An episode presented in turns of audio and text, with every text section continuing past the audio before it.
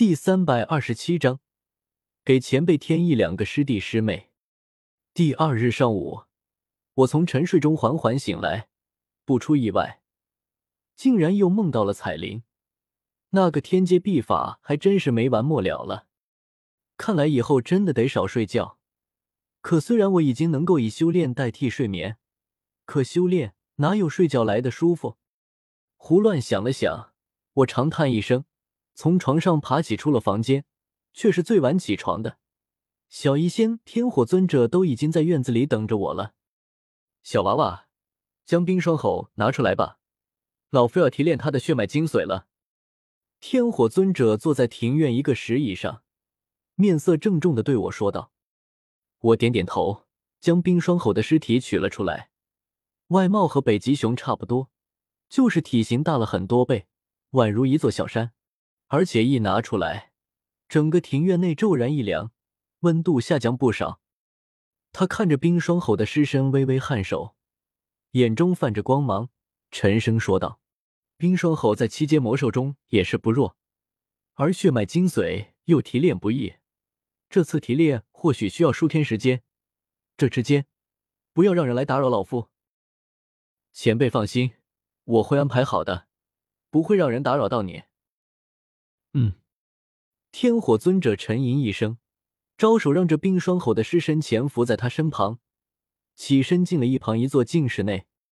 庭院内，我和小医仙并肩而立，我看着已经关上厚重石门的静室，摸了摸鼻子，有些尴尬的对他说道：“小医仙，我有事要出去一趟，就有劳你在这里为天火前辈护法了。你要去哪里？”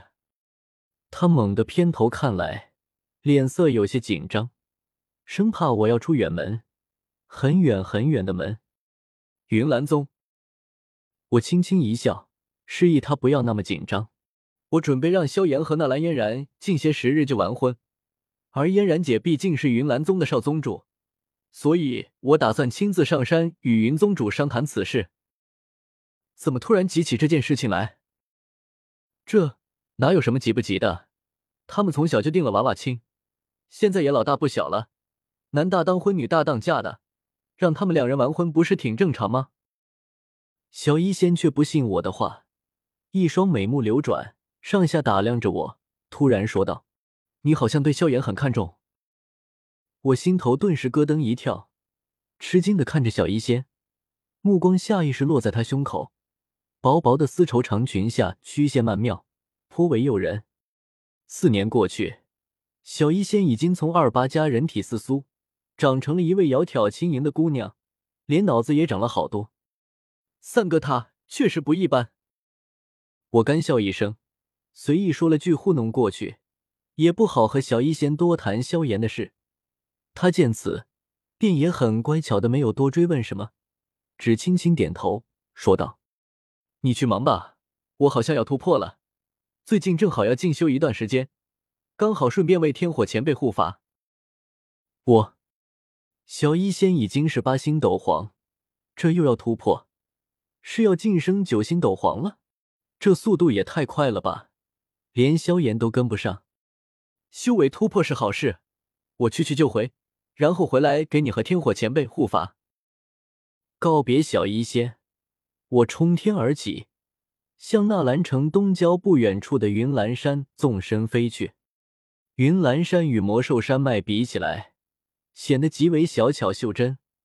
可放在纳兰城周遭这片广阔的平原上，这么一座大山突兀拔地而起，便显得高大磅礴起来。而且因为气候缘故，云岚山终日有云雾缭绕。只是这云雾太薄，山上并不潮湿阴冷。反而被衬托的宛如仙境，更加加重了云岚山修炼圣地的印象。但这都是过去式。自从我攻破云岚宗山门，将云山老儿抓回监察左部后，云岚宗再不复以往的名望。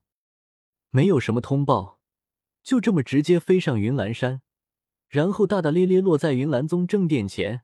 左右有云岚宗值守弟子拔剑怒视，喝道：“来者何人？”竟敢擅闯我云岚宗山门！答曰：监察左使。顿时，一众云岚宗弟子面面相觑，手中泛着寒光的剑收也不是，不收也不是。我负手而立，视左右如无物，沉声说道：“去请云宗主过来，本使有要事与他相商。”左使稍等。左右有云岚宗弟子去通报了，我便继续负手而立，摆出一副酷酷的造型。面无表情的打量着这正殿和附近的景物，山山水水，云遮雾缭，确实是个不错的修炼之地。